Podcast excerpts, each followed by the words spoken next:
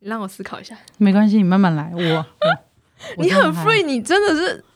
不是因为我太常遇到这种啊，对而且我一个月有有两到三集的广播，对我来讲就是，你就会觉得这件事情稀松平常。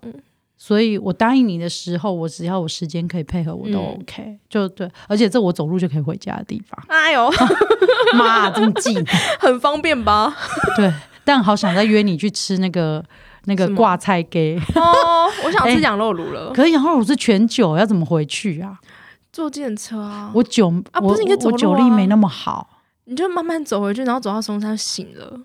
哎哎，你先约同事，看同事大家要不要一起去，说不嗯定如果人够，我们就一个挂菜给一个羊肉炉，哦，是不是比较好？哦，对啊不，然那挂菜给我也是吃蛮久的呢，但是我真的觉得还蛮好吃的，我觉得好吃，非常对好对吃，对对对对，再配我那个面线，是不是正超优优秀，哦而且正翻啊？我可以就是煮完面线之后再把汤倒进去，是不是哦？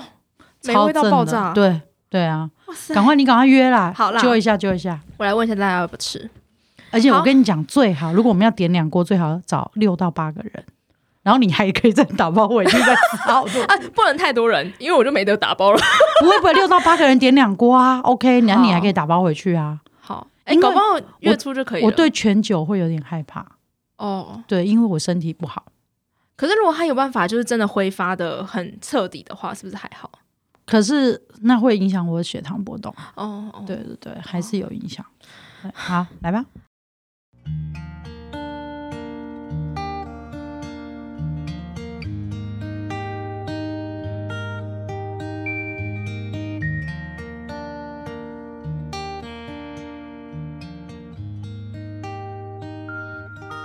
欢迎收听《夜拉台湾》，拉台湾到处收集大家的生活记忆，堆叠出我们的文化舞台。Let's go，一起来听听生活告诉我们的故事吧。我是 Alicia。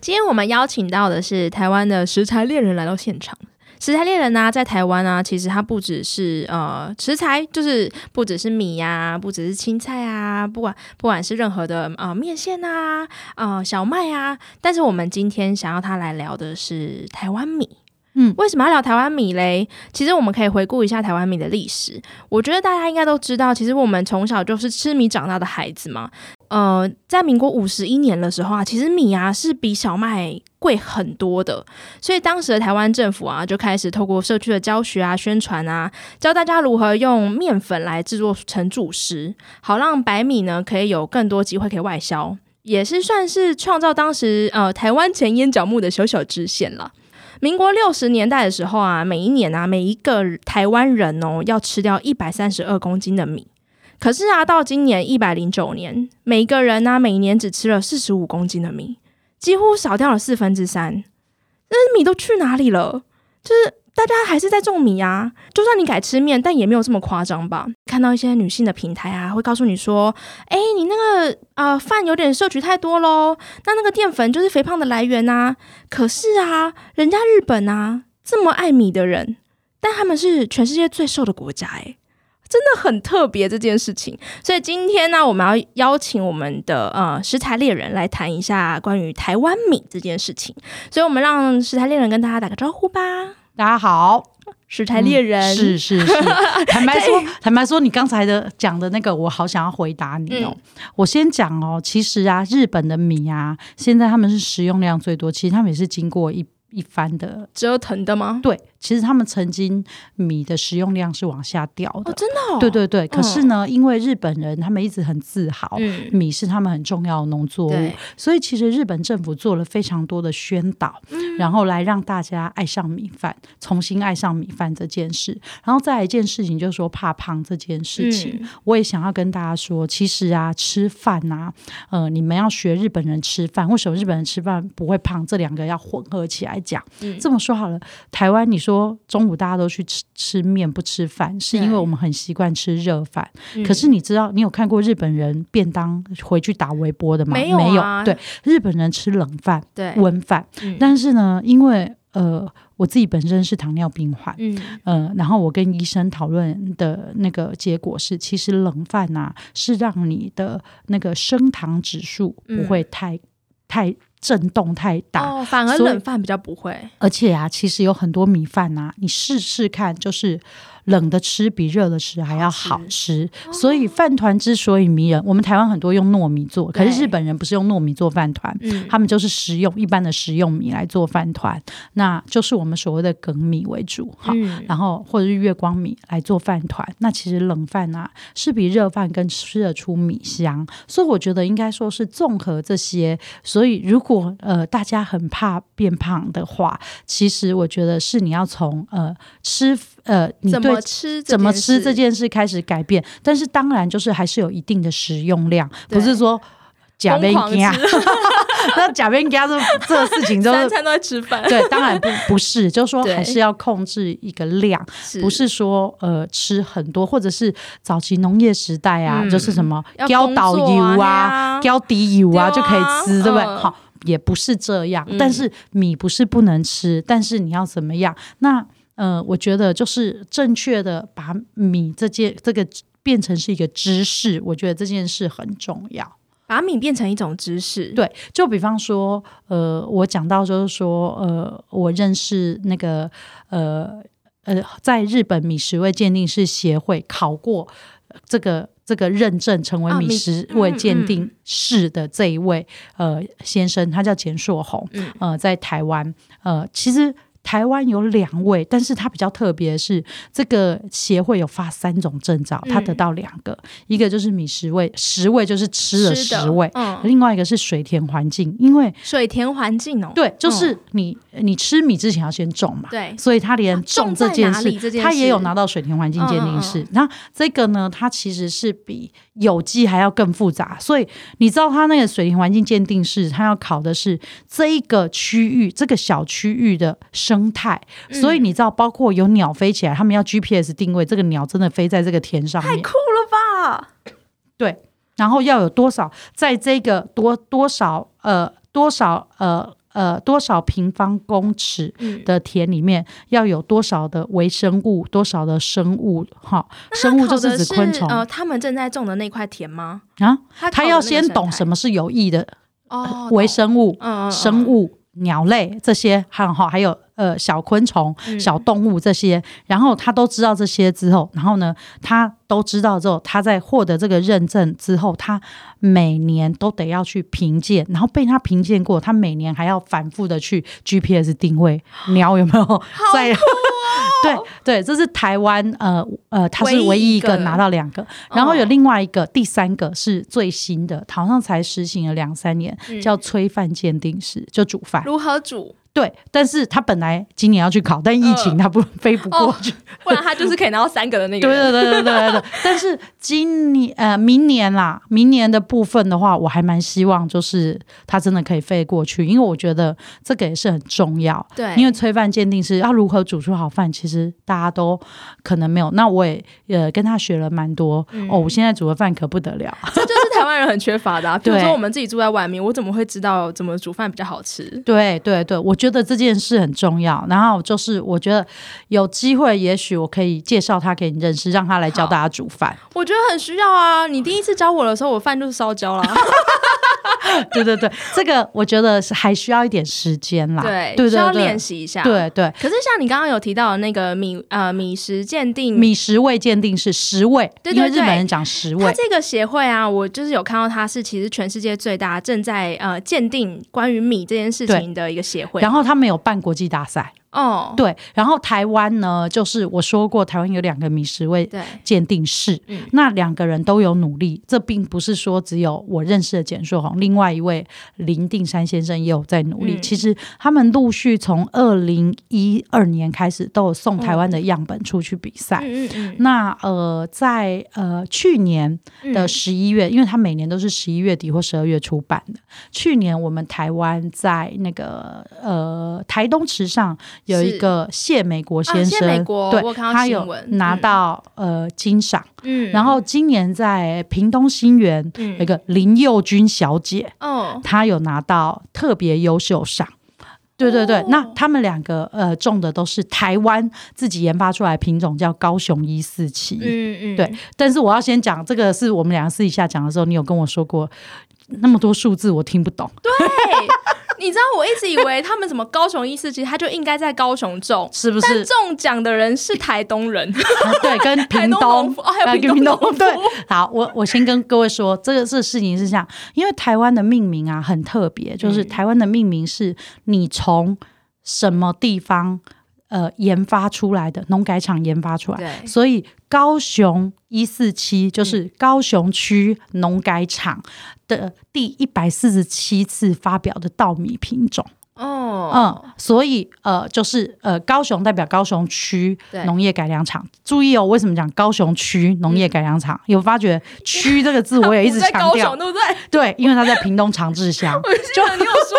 对对对，就比方说台中区农业改良场，嗯，那它在彰化。就根本就不在那个地方。哎，彰化二林还哪里？我我也记得忘是记了，彰化反正你是好像彰化说过大村还是二林，我忘记了。嗯嗯但反正它就是不在在 台中，是区，所以这件事。那因为台湾是把嗯农改场是把它分成几区，嗯就说这一区是你管，嗯这一区是你管。嗯，那所以它不会是每个县市都设，哦所以它是一个区域的概念。对，然后再加上就是呃，说实话，农业是需要一个改良场，是需要一个大，所以呃，我其实去过高雄区农业改良所，也去呃搞改良场，也去过台中区农业改良场，嗯它都很大，而且每一个。呃，育种的博士他们都有自己的田在里面，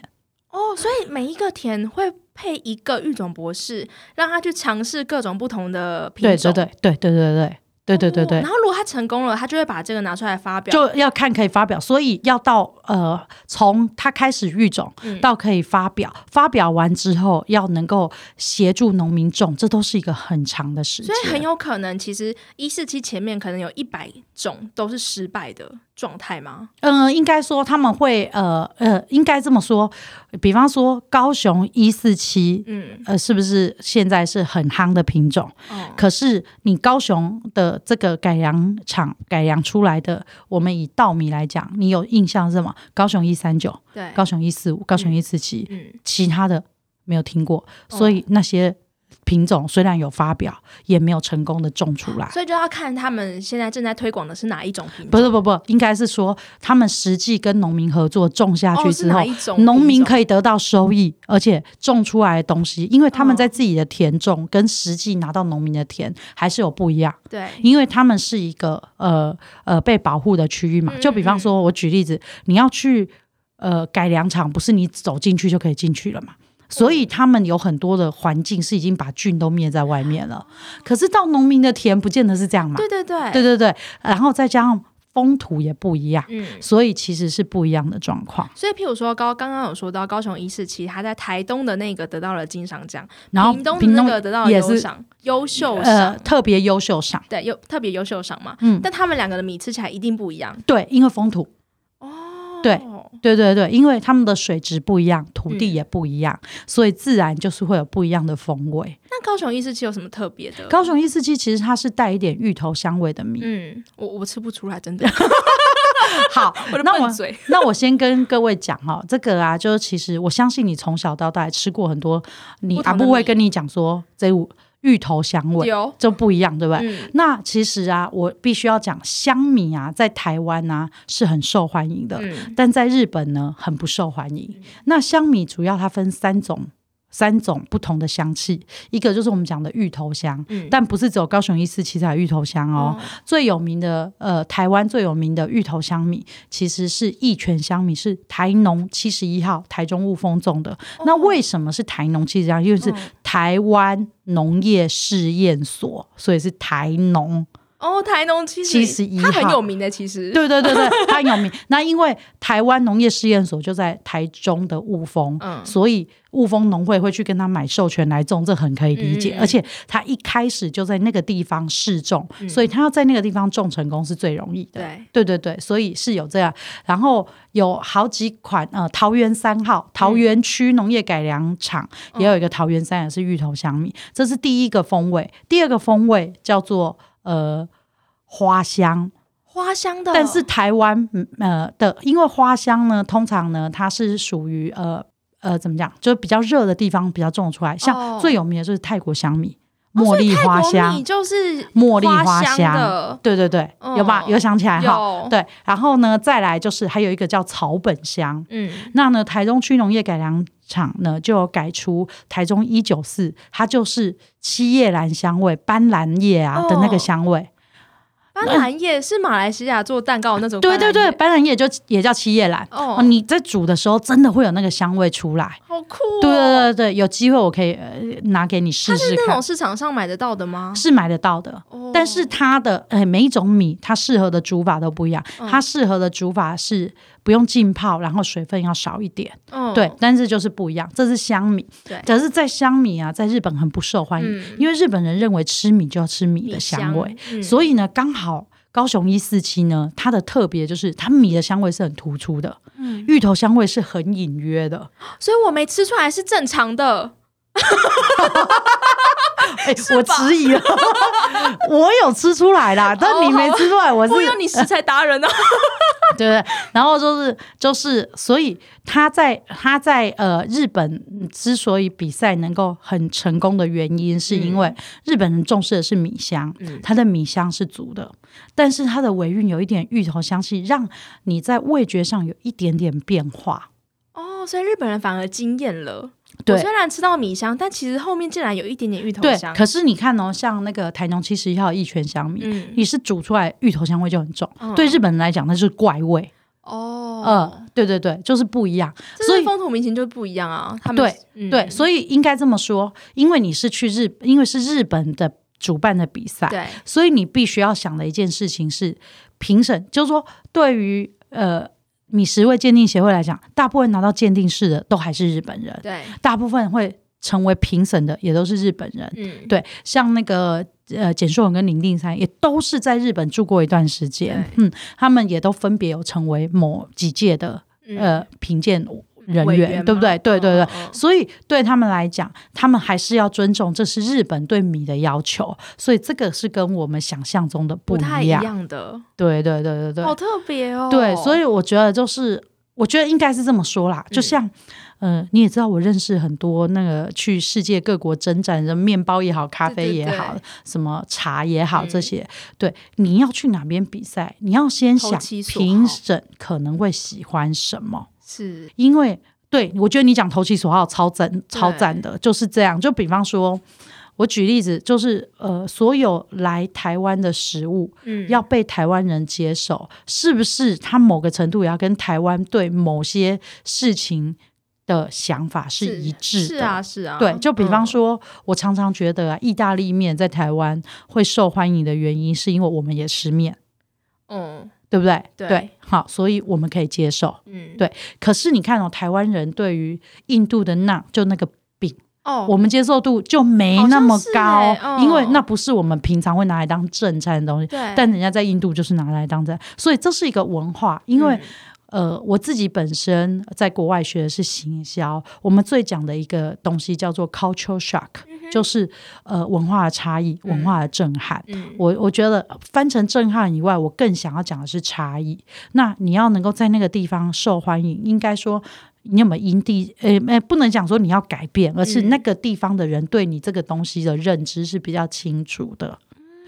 对对对，我觉得是这这样。是这是一个啊对很重要那的事情。那比方说，披萨在台湾再怎么热卖，它也是赢不过面条跟米饭，对不对？啊，因为那不是我们平常会吃的东西。对对对，偶尔吃可以。嗯我相信你回顾过去这一个月，你吃过多少次披萨？嗯，对，就圣诞节那天。对不对？可是你吃过面跟吃过米的比例是比较高 的，是，对不对？对啊然后就会差很多面包，我们现在很多人是因为方便拿来当早餐，嗯可是你假设像我，像我现在在一六八不吃早餐，嗯我面包量就变得更变少降很嗯降很多嘛？对，所以我觉得是这样，嗯有不一样吧？哦很不一样啊。对对对我那时候查到的时候也是想说，哦，原来日本人不喜欢有芋头香，哎、不应该不是说有芋头香，就是有其除了除了米米香之以外外的香香味气， 对对对对不。过他们很坚持，我就是要米香哦。对，而且你看哦，欸举我举日本人来讲，日本人早餐是吃干饭，不是吃稀饭呢、对，但台湾人很常吃稀饭当早餐欸呢、对，但是我其实后来我我的我因为我我长期研究各国的饮食文化嘛，我其实也有一点受之美。我其实早上吃稀饭对胃很不好，啊，不能消化是不是？不不是好因为消化因为它东西呃应该怎么说，说是在肠胃里面，嗯你很快就滑过去，你很快就饿了。然后再来就是对糖尿病患来讲，它升糖指数太快，因为它已经糊化了。哦，对对对对对，也是所以其实哦是吃干饭比较好，对，可以动它固啦。 怎么办？我都还没介绍你，然后你就已经先讲完，就是所有关于跟米的有关系的事了。没有啊，还还要问什么？没有，就直接展现出什么叫做食材猎人。 没有没有没有，就对我来讲，就是因为我有兴趣研究这些，而这些东西是真的，我觉得就说其实。呃，很多人觉得理所当然，可是嗯当我深入其中之后，我觉得没有理所当然这件事。是啊，对哦，我想知道，像今年的那个少少女之星，就得奖的这个对，特别优秀赏，嗯，你算是看着她长大的，也也不算看他长大，应该说，呃，我跟这个农友非常的熟。哦，对对对 对你觉得对，她的她这次的米，就是除了刚刚说的芋头香之外，嗯，有没有什么其他的特质是跟台湾其他米很不一样的？因为他因为他这一次啊，除了种的好以外，嗯他当然也跟米鉴定师简硕荣合作，做了一个后熟成的部分。嗯，所以，呃，其这后熟成我们可以开集讲哎、因为对其啊实很多东西都要后熟这个很成专，业的，你 知道，包括咖啡有后熟成，嗯茶也有后熟成。其实说后熟成的部分是说在控制温度跟湿度，让它的美味是比较延长的。哦嗯，所以你吃到的时候，它其实是有更多的风味。所以不是所有的米都会做到这一成功，对不对？目前台湾应该只有少女之心现在有在做，还有一个就是、呃简硕红引进来的品种嗯，是日本的品种，叫牛奶皇后。哦，这个我们等一下谈好好好，对对对，就是目前我知道是市面上只有这两只在做。后熟成的东西。对对对，哦因为牛奶皇后目前授权是简秀红买的嘛，对，所以其实目前市面就是它。可是高雄一四七，嗯呃，水稻育种者是呃高雄区农业改良场现在的副座，副座是什么？副厂长吗？副厂长，嗯嗯啊副呃厂，长吴志文嗯嗯，他是嗯这一支的水稻育种者。哦嗯嗯嗯，对，那他呃有好几个人跟他买授权，有好嗯就是他买了蛮卖卖了蛮多授权，所以你看池上也在种啊，对啊，不对？然后美农种很多，高雄美农嗯种很多，对不对啊，？你上次有说，因为池上便当用的米其实就是高雄一四七没有，它最初是一三九，哦，一三九一三九。嗯，为什么是一三九的原因是，一三九放凉了更好吃，哦哎更好吃，对，因为池上便当也没有再加热的、啊。对，所以我，我觉得应该这么说。你讲到这个，就是我觉得大家要放弃一件事，就是说米饭吃热的没有不好，但嗯吃冷的，有我它的个人好处认为也有它的好处，所以对不用热热，因为它不是热汤。嗯，哦，我想到我高中有一个同学，是我高中很好的同学，他喝汤啊，每次都要把它煮滚，就是说，哦，很然多后人这样啊，对对对，这当然这么冷的天气当然是，可是对我觉得有些东西不见得这样是美味，嗯嗯有些东西是温温的，或者是冷掉都不错。可是你这次就是想要改大家的文化差异喽，也不是哎、应 它该啊就是一这个么文化的不同哎。没有啊。可是你吃饭团有在吃热的 吗？不会你啊听懂我你意只有思吗？你只有买 seven 的预饭团的时候不会吃热的，你在路上买饭团的时候你还是会吃热的哎，对吧？哦，我不会、欸。啊，你也吃冷的吗？就比方说，你知道我我你知道我一天是两杯咖啡的人吗？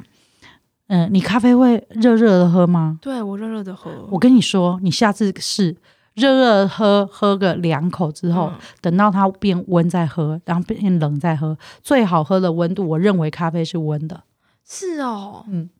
好，对我下次试试看。因为风味才会出来。特别是因为我每天早上都手冲自己自己手冲咖啡对，嘛，所以我每天早上就是再加一杯，然后出外如果跟朋友有。聚会我就再会一点杯第二杯，对我通常就是两杯，有时候真的没办法才会到三杯。所以刚刚我问你说你要点咖啡，你要点美式，可是会冷掉哎、你是不是觉得很傻眼？对，就是这样啊，对，这是正我还常问的。说、啊、会冷掉哎、你要这样放着吗？对，因为温的其实是最好的。啊， 我没有想过对啊哎、我还想说要热热喝，没有没有没有，咖啡跟茶其实呃也都不用趁热嗯喝，真的。然后可是当然那个杯子，我刚才批评了我们咖啡 店的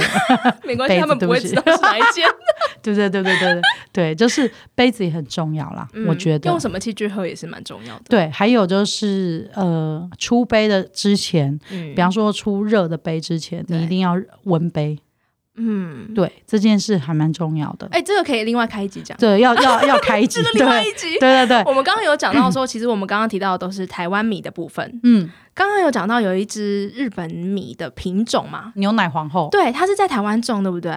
它对它其实简硕红引进来之后，呃。之呃，从花莲富里开始种，嗯那现在西海岸在台南六甲也种了。那台南六甲已经收了，就是呃今年的第二期，嗯，对，马上就要跨明年了。对啊，我们只有一天的时间差。 然后呢，明年二零二一年的一月就会上架了，就是台南六甲种的。它在哪里上架、啊？呃，各我可以大可以厂，讲吗？可以吧？全年全年全联会有牛对奶对皇对后，，牛奶皇后，对对对，这是台湾唯一一个日本品种的米吗？目前是是哦，对，就是有买授权的。嗯呃，台湾有人没有买授权，我对这件事很敏感。嗯为什么一件事是？我觉得授权这件事是对育种者的尊敬。嗯嗯，因为是台湾不是只有呃水稻有授权对，像我也认识台湾的红豆博士，哦，市面上也有，红豆也要授权，对，市面上也有他没有授权但拿出来卖。我今天去巡店的时候。我有看到他没有授权，但是大大的打在上面。我我我认为这是对育种者的不尊重。但是你们如何要去判断说我拿起来就知道这个是我的？它上面自己写啦、呃，我都对嘛，写是写嘛，但是嗯它真的是长那样嘛？它搞不好只是写对，不一样啊，啊，哦，不一样啊。我下次可以跟你分享很多，哦，因为从它的外形跟嗯从它的那个就可以看得出来了。是是哦红豆也是很明显的，对哇，是呃，水稻也是，可是像这个有就是法律保障嘛，譬如说你中了没有授权的，或者是你用了可以没有告啊。所以所以我可刚以才拍了啊，我刚才拍了啊，我觉得我可以，因为高雄区农业改良场是可以告的啊。授。我真的不知道原来米有授权诶、欸你有授权，红豆有很多东西都有授权，没有授权你是不能做这件事的。哇，就包括我举个例子，你知道苦瓜有授权吗？苦瓜也要授权对，然后你知道那个地瓜，哦，地瓜现在在市面上最流行的是台农五十七号，是嗯黄色的地瓜，跟台农六十六号，嗯是呃呃比较深色的。嗯那五十七号适合烤，然后六十六号适合煮，水比较多。嗯，对这件事情，它也是要授权的、啊。哇哦，对，所以农民不管要种什么，其实他们都要回到改良没有没有场没有去 农民都会跟着农会嘛，对不对？哦农会有产销班嘛，嗯对，那农会要去买授权啊。我随便举个，你你老家在在细致，好，假设细糟致糕，没有米，没有米， 没 这个地方没有有，假设细子区农会嗯去跟桃园区农会买了某一个品种的授权，嗯，那种子是不是都在我这？对，所以你们要种都要来跟我买，哦，这样就是等于买种子的意思，对。因为这样才会纯化啊。但是我不然就会你种挂子某一个产销班的名字，这样对，但是你你的你的种源都是来自我嘛，对这样我才保证我的品种是纯化嗯，这件事，而且是对育种者的尊重、是啊，啊，是啊，对对。对，我觉得这件事蛮重要的那。它是一个很完整的一个生产链诶，听起来，是是是，本来就是这样，嗯所有的农产品都应该这样。所以，我其实对于不尊重，那好，我举个例子来讲好了。台湾有一个很有名的品种叫台梗九号，嗯台根九号呃的那个被号称台根九号之父的呃是一个水稻育种家，嗯呃，育种者叫做许志胜博士，呃，志气的志，然后呃，圣贤的圣，好，他是我的朋友。然后呢，他我们刚才讲七叶兰就斑斓香味的那嗯个嗯嗯台中一九四，就是他后他种出来后期的作品，的嗯对嗯他现在已经退休，但是他还是回到台中农改场去做志工，这样嗯对不对？他就跟我说啊，有很多人都种偷偷他的种子种啊，但是他真的没有卖掉那么多授权，要告他是可以告的哦。嗯可是这些人都很好，他们觉得不用告，可是他现在已经退休了，对而且他。一直都是单身，他嗯觉得他没事做，他觉得如果真的惹怒他，他真的会去告哦。可是是必须要的欸，要让是啊大家知道说，这真的是人家的心血欸。他花了十几年的台中嗯一九四，你就这样把人家种偷走了，你不觉得这很过分吗？对啊，对，然后台湾也有人去偷日本的品种来种，然后还命名了自己的命名，就日本有跨海要来告啊。哦，对啊，索赔多少钱？我记得索赔台币一百多万，这个不是重点，因为台币一百多万其实也不不大，不大，但是这就是一个证明嘛，因为这就是我的东西，对你不可以拿走，这就是智慧财产权啊，是啊，我觉得很重要。这个很重要。对，可是因为我一直以为就是呃，不能拿国外的种子来台湾种，那那个是经过授权，所以哦授权了之后，他们进来有一个关，有一个呃，就是呃海关的流程，哦会是经过这个合法法进来种的，种，那你也买到授权，那海关也确认这是没有问就可题，以不会种影响，才可以种嘛。那对为，什么是牛奶皇后啊？呃，当时会找牛奶皇后，因为其实牛奶皇后它是属于半耕半糯，嗯，所以你知道我会把牛奶皇后拿来做饭团，很好吃。因为我们饭团哦因为台它有湾不是做糯米的糯特米，性对对不对对对对。然后呢，再加上牛奶皇后呢，它是天气热一点，对它不会有太大的影响。嗯但是呢，它要的条件是，呃，它在灌溉的时候水温要要稍微比呃天气就就呃再气热温一再点低点哦，再低一点点，冷，嗯所以，呢，它其实不管是花莲富里或台南六甲，它的特性就是第一个花莲富里它自己就有水源头，嗯，在罗山村。嗯，那台南六甲因为有乌山头水库，嗯所以它的水温是比市气温还要低低，一点，嗯所以是可以的。哇，所以你要考虑品种特性。对你今天如果进北海道的七星米，在台湾很难种，嗯因为那比较难，因为我们跟北海道的环境是天天差地远，所以我觉得这个也是有差别。所以其实我们在明年就是后 天对，就可以吃到牛奶皇后了，日本的米没有，应该说一月陆续那个都会会上，上架了，但现在在呃呃架上还是有花莲富里的，因为花莲富里已经是实验的第一批种嘛。嗯那台南六甲的就是收呃等于是第二批，等于十一，月收了嘛，然后现嗯在就是准备要试出了，这样所以他们十一月收割之后，真正处理完至因少为要两个月哦。后熟成呢、哦，对哦，我刚刚讲后熟成， 因为后熟成要开另外一集啊， 完全不知道后熟成是什么东西啊，因为后熟成需要时间呐、哦。嗯不然一般的米呢，通常可以多快的时候很就已经完成，嗯，感觉很快，可能一两个礼拜吧。这么快，嗯嗯，可能嗯对，但是后熟成它本来就有一个技术在，它需要哦透过温度跟湿度的控制，它才能够，呃，是最好吃，是最好吃。的状态。对对对对那对我们刚刚回到说，因为我就是前几个礼拜为呃用铸铁锅煮饭的时候，就是整个烧焦 了，然后我就大概试了两三锅之后，终于没那么焦，就是还是会有一点点锅巴。像我们这种就是在外面住的人啊，就是譬如说自己要煮个饭啊，其实我真的是看不懂米怎么挑的。譬如说我去大卖场，我就只会挑那个最便宜的那个， 他就会说嗯特价，然后一九九或一九八，然后哦，那不然买这个好了，因为反正我也吃不出来。可是如果像你刚刚说的，每一种米煮出来，哎，煮的方式都不一样，嗯那你会怎么建议说，像我们这种初学者要怎么样调米啊？要怎么样挑米嗯哦？，或者怎么样的米比较好煮？哎、我首先呢、我先跟各位说啊，哈，就是如果你真的想要煮一个煮一个好的饭啊，我觉得呃，大同电锅不会很贵，但是嗯其实它是可以呃很快速的。但是我自己是为了要追求极致，我有跟你说啊，刚从日本那个买。电锅啊，非通过海关的考验，对对终于到我手上。 还要对嗯十四天隔离，对对对，就是我我我的确是会追求这个极致啊。嗯但是我认为哈，铸铁锅这件事情，因为呃，它每一个铸铁锅的那个呃状况不一样，哦所以你很难以一概之。但是因为我已经煮过太多次了，你看一下试验个呃一两次一定会成功啦。嗯那我觉得这个是比较难，我会建议大家，呃，像我自己，因为我也一个人住嘛，嗯，我自己就有买六人份的大同电锅，嗯其实是好，我记得不贵，两三千块是啊，吧是不贵对啦对对，，我觉得会比你用铸铁锅还要好，真的因为铸铁我就想锅说要的学拿一下捏，追求一下嗯极致， 铸铁锅的拿捏真的比较难，而且嗯每一个铸铁锅的厚度不一样，跟每个铸铁锅的那个，像我人生就只用 LC 的铸铁锅，不用别的。对对，就好是哦，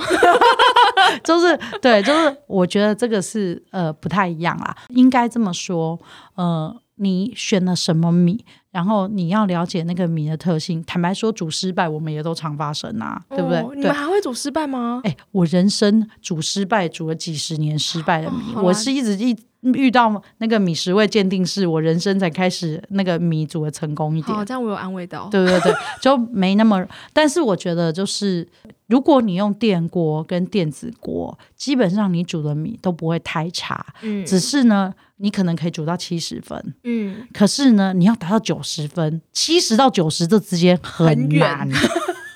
你懂我意思吗？这个要花很多细节，这个真的要花很多细节。就我可以分享一下那个细节，还是你就是要另外开一集说如何催米？真的是这真的没那么嗯容易，而且不同品种，我很怕我讲了之后，大家每一种品种都用这个方法煮。哦对，就哦然后到时候煮失败又要怪我了，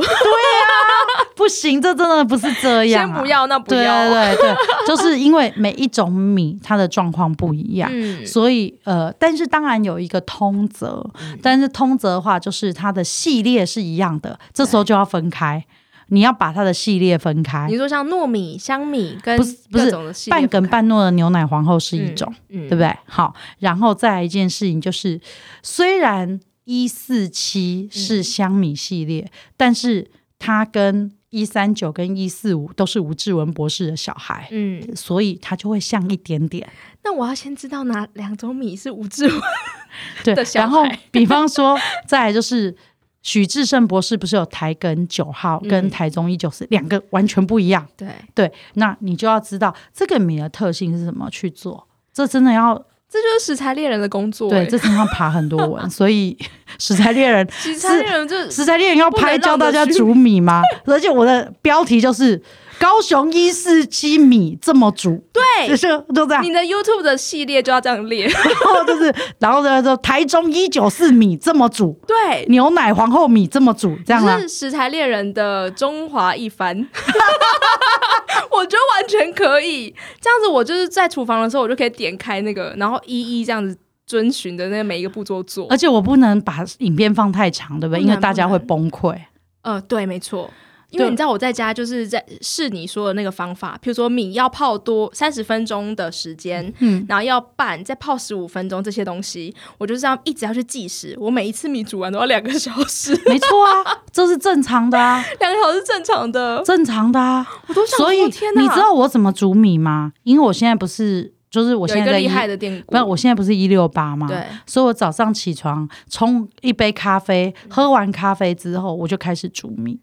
然后煮完之后中午正好到凉的状态，我就可以吃啊。哦，对，因为你要吃凉的吼，对，但是我跟大家不一样，是因为我我我不用打卡上班嘛。对对对，可是如果要打卡上班的人，像我的呃好朋友，他要打卡上班，他前一天煮起来，嗯前一天晚上是回到家就对可以开始一一系列的流程，嗯，对不对？然后煮完之后，煮完之后，因为煮我们电子锅是要拔掉的嘛，对不对？第二天早上他就正好可以做饭团啊，不用冰吗？不用冰，为什么要冰？我我我就是冰起来， 没有，不用冰啊。不用冰啊，啊，就是你前一天煮好嘛，第二天早上是不是正好捏饭团？哦他就捏饭团给他女儿带去那个，他女儿是全班唯一不是吃营养午餐的、啊，哦，嗯，然后他可能再弄个蛋啊或怎么样，让女儿可以带去学校吃，因为日本本来就吃冷便当嘛，对，对啊，好像完全合理耶，很合理吧？我还把它挖起来去冰呢。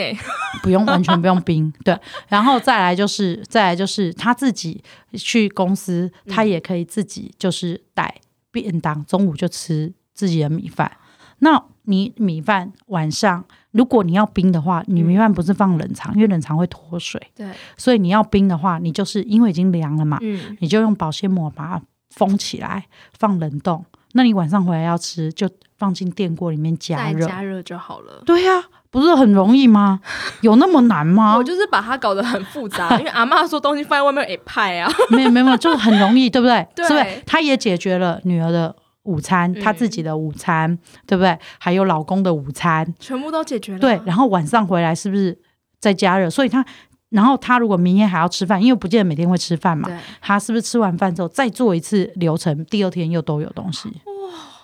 对啊，完完全全解决了所有的事情，是不？是？就会很一点强都不欸困难，没错。哎、我们刚刚聊完米啦，嗯，我还没有介绍到你啦，好，快点，快点，快点，快点，快哦 点，我们要来介绍一下，就是食材猎人。嗯就是食材猎人除了对米有有有研究之哎、外，等一下其实，食材猎人是一个团队，不是只有是我。哦，好啊，食材猎人是一个，哎 呦，好难哦！食材猎人是一个团队，对对到现在对还没有节目要结束了，还没有介绍到食材猎 人，话对对怎么那么多？嗯，你可以稍微介绍一下为什么你跟米会有就是开始有这些渊源吗？因为其实我本来是因为，因为我自己家里也从小就是种田，但我们家没有种嗯种稻米。好，然后我觉得我非常非常喜欢第一级产业的生产者。嗯然后呢，那时候呢，是因为我工作的关系，嗯然后说实话是因为美国博得到了那个金赏。啊那因为工作的关谢谢系，美国我必须要去找他，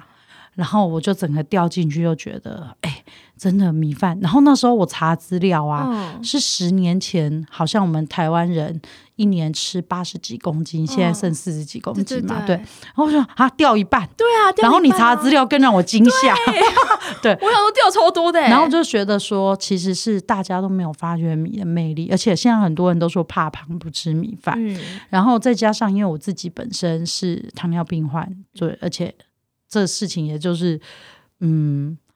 上天也上天送给我，就嗯，就是也也跟只着我能很很很久了嘛，我一直都在接受这个治疗。我就跟我的医生讨论说，我看了日本的那个，因为我研究了，我跟、然后医生就说可以试试。对，那我自己试的结果是蛮好的，嗯那我就觉得，以一个糖尿病患来试，都可以吃饭，但不是无止境的吃哦。对我先再跟各位讲，不是无止境的吃，嗯是可以吃饭，嗯但你要聪明的吃饭。嗯对然后我觉得其实是可以推广，因为你你你知道明年，你知道明年就二零二二零二一年对的迦南地区第一期稻作全部休耕吗？不知因道为什么哦因为今年没有台风，所以水库的水不够，然后先供应民生用水。可是你知道这件事情，反而我觉得是我们大家可以去行思，因为就算休耕，我们也不会有问题，是因为我们有足够的粮食供应。是对可是呢，这也造成一个问题，当然休耕这次是有补助，对可是不能一辈子这样补助下去对啊。啊，那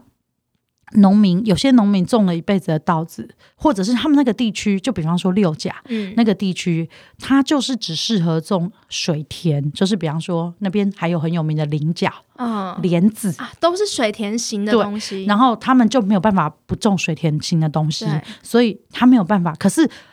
稻田是不可能又同时种菱角跟莲藕，对不对？嗯所以他们就会没有收入啊。哦那我觉得如何改变这件事情，是我觉得还蛮想要呃让更多人了解米的好的，对嗯，应该说米饭的魅力吧。嗯嗯然后呢，刚好呢，这一次呢，我们又去六甲拍了这个牛奶皇后的纪录片。嗯嗯嗯对我们前后呃总共做了一百天嘛。嗯。嗯，因为它其实它的稻作是八十天就熟了，对，这个链接我会放在那个我们的 IG 上面，对大家对可以对看一就下希望大家可以看一下，说农民是真的很认真在做这件事。是那也希望大家就是可以去了解一下这些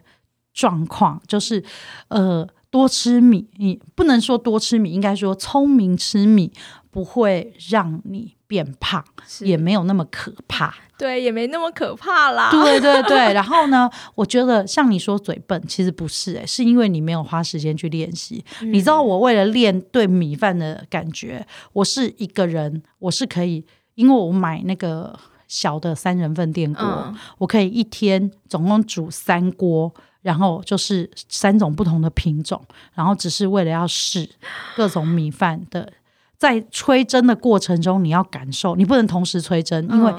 米饭的味道会混在一起对。所以我刚才讲说，一九四真的在吹蒸的时候，那个斑斓叶的味道非常的浓嗯郁。对，那你要在那个吹蒸的过程中，你要去感受它，那要常常练习。其实所有东西都是练习。当你吃多了之后，你就就会会。知道了，所以你知道，像我有很多朋友跟我出去吃饭，他觉得很嗯痛苦。为什么？因为比方说，我进去一家店，那呃，就点东西，点东西我就说这家店我不会都说别人坏，除非嗯那家真的都很坏。可是他有东西做的很好，跟有东西做的很差，我会嗯告诉你。可是我为什么会这样讲？是因为我真的花很多钱在那个尝试这件事情上。对，因为我嗯觉得这是自我练习，对，唯有不断的自我练习，你才嗯能够站在一个高度去跟别人讲说这个东西为什么好，跟为什么不好。嗯？嗯我觉得，是这样。嗯对哦这就是食材猎人啊呐。对，这我自我投资很重、欸。 但是等一下，等一下，你刚认识我的时候，你是不是都觉得我只吃贵的东西？对但是后来发觉没有吧？我，呃，应该是没有，但是一对开始真的都很贵呢。